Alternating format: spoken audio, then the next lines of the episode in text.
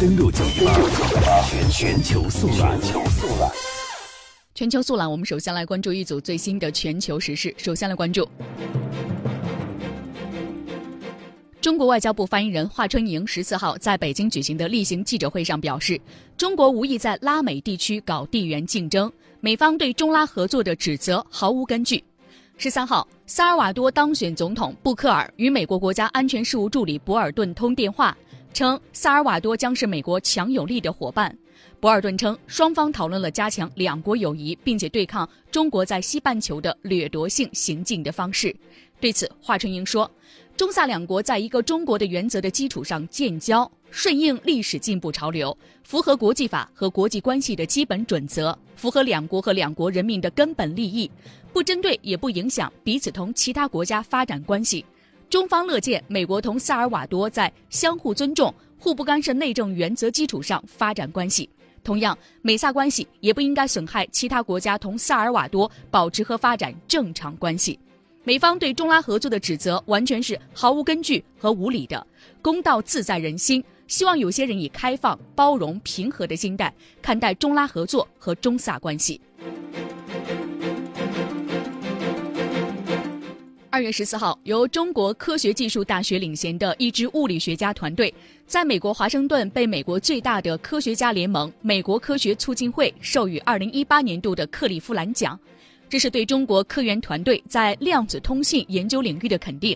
其研究成果为下一代的互联网打下了基石。这是美国科学促进会设立克利夫兰奖九十余年来，来自中国本土的科学家团队首次斩获这一重要的荣誉。这次获奖的墨子号量子卫星科研团队由中国科学技术大学潘建伟教授领军，研究成果曾经在二零一七年六月份登上美国科学杂志的封面。作为美国历史上最为悠久的科研奖项之一，克利夫兰奖每年都从刊登于科学杂志上的研究论文中选出一项最具有学术价值和影响力的成果，授予该奖。国际权威期刊《自然》杂志曾经评价说：“墨子号量子卫星研究成果标志中国在量子通信领域的崛起，从十年前不起眼的国家发展为现在的世界劲旅，将领先于欧洲和北美。”再来关注美朝峰会，美国国务卿蓬佩奥与韩国外长康金和十四号在波兰华沙会晤，双方讨论了当前推动朝鲜实现最终完全经验证的无核化的相关努力，并且互相通报了两国和朝鲜分别接触的情况。双方还表示愿意继续致力于美日韩三方合作。十三日，蓬佩奥表示。美方非常希望即将在本月底展开的美朝最高领导人会晤取得良好成果，推动朝鲜半岛无核化迈出重要一步，以缓和该地区的紧张局势。而如果会晤取得良好成果，美方愿意减轻对朝鲜的经济制裁。美方本周末将派团队前往亚洲，继续为美朝领导人的会晤做准备工作。印度方面，印度经济时报、印度时报等媒体报道，印度方面正在与俄罗斯进行谈判，打算采购二十一架苏联时期尚未完工的米格二九支点战机，拟以现代化配置将它们完成。而俄罗斯卫星通讯社则指出，俄印军事技术合作部门的消息人士透露，俄罗斯方面呢，针对印度方面的订购要求，已经呢为印度方面准备了二十一架米格二九战斗机，印度政府已经提交了订购单，正在讨论条件。他同时也指出，印度决定购买米格二九战机，可能是因为法国阵风战机价格过高以及供货问题导致印空军这个机型不足。美国方面，熟悉美国前副总统拜登的消息人士在昨天向媒体披露，美国前副总统乔拜登几乎肯定会参加二零二零年美国总统竞选。拜登此前也曾经表示，自己是最有资格成为总统的人。最近几天，拜登一直在联系草根阶层中的活动家们，以便在正式宣布参选之后获得他们的竞选捐助。民主党的重要支持者、投行家罗伯特·沃尔夫也证实，他在十三号曾经和拜登电话交谈了二十五分钟。在电话交谈中，拜登说明了为什么他是众多总统候选人中最佳人选。而根据美国的最新一调民调结果显示，在民主党众多总统候选人当中，民众更偏向支持前副总统拜登。与特朗普相比，拜登的支持率也毫不逊色。拜登曾经在1988年和2008年两度竞选美国总统，均告失败。在2008年至2016年，拜登在民主党总统奥巴马的两届任期内出任副总统一职。继续来关注美国国会参议院十四号投票通过了总统特朗普对于威廉巴尔出任美国司法部长的提名。在一月十五日举行的参议院提名听证会上，巴尔表示，作为司法部长，他将负责推进特朗普政府的强硬移民政策，将继续把加强移民执法作为司法部的工作重点，特别是打击非法入境行为。而这番表态呢，显然与巴尔在司法部上个任期的工作思路是相悖的。过去两年，美国司法部深陷各种负面新闻，并且频频遭到特朗普的抨击。巴尔表示，希望能够帮助司法部恢复公信力。他在听证会上说，他的人生已经到了可以为了做正确的事情而不去在乎后果的阶段，称自己不会被胁迫去做任何他认为错误的事情，无论压力来自媒体、国会或是总统。巴尔出生于1950年，在乔治华盛顿大学法学院获得了法学博士学位。曾经先后公职于美国中央情报局、联邦上诉法庭等等。一九九一年到一九九三年，他在老布什执政时期出任司法部长。此后，他进入到私营领域。时隔二十余年之后，巴尔再次掌舵司法部，尽管熟门熟路，但也面临不少挑战，包括如何帮助司法部恢复声誉，以及在各方压力下如何督导由特别检察官罗伯特·米勒主持的通俄门事件的调查。我们拭目以待。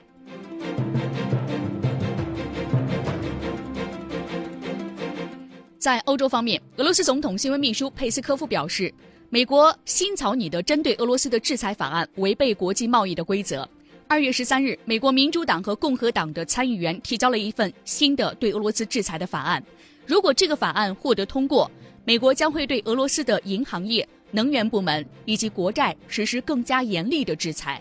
佩斯科夫说：“我国认为此类做法违反国际贸易惯例。”并可能带来灾难性的后果。不用说，这对已经堪忧的俄美关系可能会造成负面影响。他指出，俄罗斯认为这是不可接受的做法。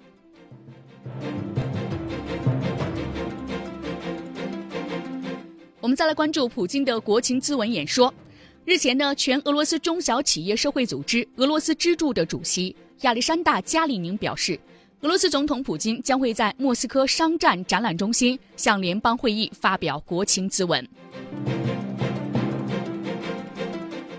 俄罗斯外交部发言人扎哈罗娃在昨天表示，俄罗斯已经准备好参加委内瑞拉问题的调解工作，但是这个工作必须在最广泛的参与范围下展开。扎哈罗娃当天表示，由墨西哥、乌拉圭和加勒比国家共同发起的相关调解机制具有广泛的包容性。其中规定不设任何最后的通牒和前提条件，吸引了俄罗斯的关注，并得到国际社会的普遍支持。俄罗斯已经准备好参与其中，为委内瑞拉度过危机贡献出自己的努力。同时，他也表示，委内瑞拉问题有关各方必须避免一切可能导致委内瑞拉国内政治局势激化的举动和声明。俄罗斯外长拉夫罗夫早前已经警告美方不要干涉委内瑞拉的内政。日前也有消息表示呢，美国有一艘航母呢正在靠近委内瑞拉，所以目前委内瑞拉的局势呢，现在看起来似乎是各方都不再对此有些焦灼，但其实是暗流涌动。再来关注北约的国防部长会议，二月十四日在比利时首都布鲁塞尔的北约总部，北约秘书长斯托尔滕贝格在北约国防部长会议之后出席了新闻发布会。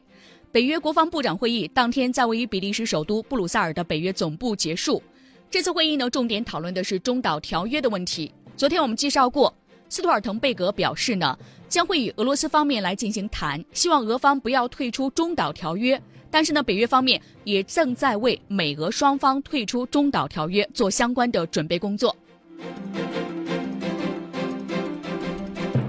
接下来我们继续来关注英国《金融时报》在昨天报道。欧委会周三将沙特、巴拿马、尼日利亚等国家和地区列入到洗钱的黑名单，认为他们在恐怖主义融资和洗钱方面管控松散，对欧盟构成威胁。《华尔街日报》表示，新的名单上总共有二十三个司法辖区，相较之前的十六个，数量有所上升。美属的萨摩亚群岛等四个美国地区也在列。除了声誉受到影响之外，被加入到黑名单的国家和地区与欧盟的金融关系将会复杂化。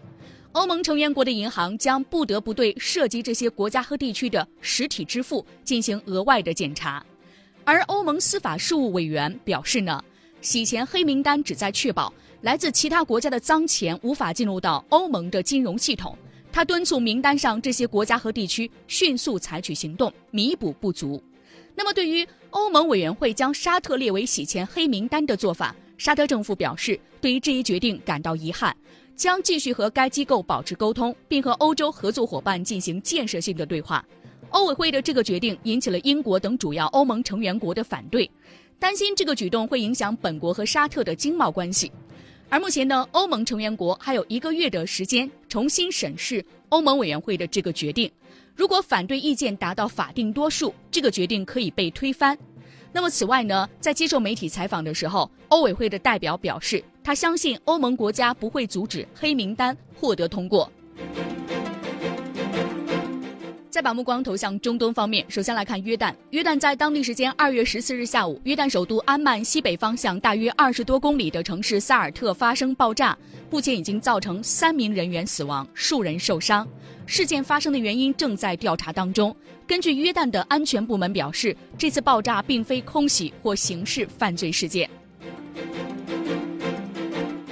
再来了解叙利亚局势。当地时间十四号，俄罗斯、土耳其、伊朗三国总统在俄罗斯的索契举行会谈，讨论叙利亚问题。三国主要对加强合作、继续推动政治解决叙利亚问题进行讨论。此外，三国重申将继续加强阿斯塔纳进程框架下的合作。十四号的会谈结束后，俄土伊三国领导人签署联合声明，并且共同出席了记者会。在记者会上，三国领导人表示，三国会继续为。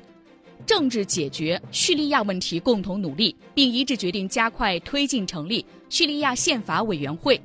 俄罗斯总统普京表示呢，三国的会谈能够帮助叙利亚加强主权、团结和领土完整。伊朗总统鲁哈尼表示，俄土伊三国的合作对于叙利亚的和平稳定至关重要，伊朗愿意参与到叙利亚的重建工作。最后再来看一下也门方面，联合国世界粮食计划署驻也门办事处的主任斯蒂芬·安德森在十四号表示，也门政府和胡塞武装应该尽快就救援机构进入到西部荷台达的粮仓达成协议。这个粮仓呢，靠近荷台达市郊也门政府军和胡塞武装对峙的前线阵地，很难进入。世界粮食计划署希望也门各方尽快达成协议，为人员进入到这一粮仓提供便利。也门目前呢有大约两千万人正在忍受饥饿，这个数字约占也门总人口的百分之七十。世界粮食计划署在荷台达市的红海面粉厂总共是储备了五点一万吨小麦，可以满足三百七十万人一个月的需求。由于荷台达武装冲突不断升级，世界粮食计划署从去年九月份起便无法进入到红海面粉厂，这些粮食目前面临着腐烂的风险。有关也门的日内瓦国际认捐大会本月即将召开，他呼吁国际社会加大对也门的支持力度，以解决也门迫切的人道主义需求。以上呢是一组国内国际方面的一组资讯，接下来的时间我们把目光来投向财经方面。这里是有思想、有态度、有态度。登录九一八，一扇了解世界的窗口，一扇了解世界的窗口，在纷繁复杂的新闻中，给你最清晰的思路。财经观察，财经观察。北京时间十二点十八分，这里是正在为您直播的新闻栏目。登录九一八，接下来的财经观察，我们来了解一下 A 股市场今天上午的表现。今天呢是农历春节之后的第一个呃。第一周的交易日的最后一天，我们来看一下呢，在这周的收官，今天上午的一个表现。沪指早盘收报两千七百零二点八三点，下跌百分之零点六二。深成指早盘收报八千一百九十六点五九点，下跌百分之零点二八。创业板早盘收报一千三百六十八点八六点，上涨百分之零点五一。今天市场当中的热点是养鸡、养猪接棒了柔性屏来继续领涨。对于今天市场的这个表现，我们来连线到的是东方财富的分析师吴亮先生。吴亮，中午好。啊，主持人你好。好，对于今天市场这上午的这个表现，您怎样来看？那么对于近期这个市场的热点的轮换和接下来这种市场行情的延续度，有怎样的判断呢？啊，是这样子的，就是说，咱们也可以看到了，然后这个第一周的行情是相当的火爆，然后基本上也是量价齐升。啊，年前的话，我们都依据一个判断的话，在农业方面或者那个五 G 方面，都是有一个比较好的一个预期的。果然是这一轮确实涨的是最好的。呃，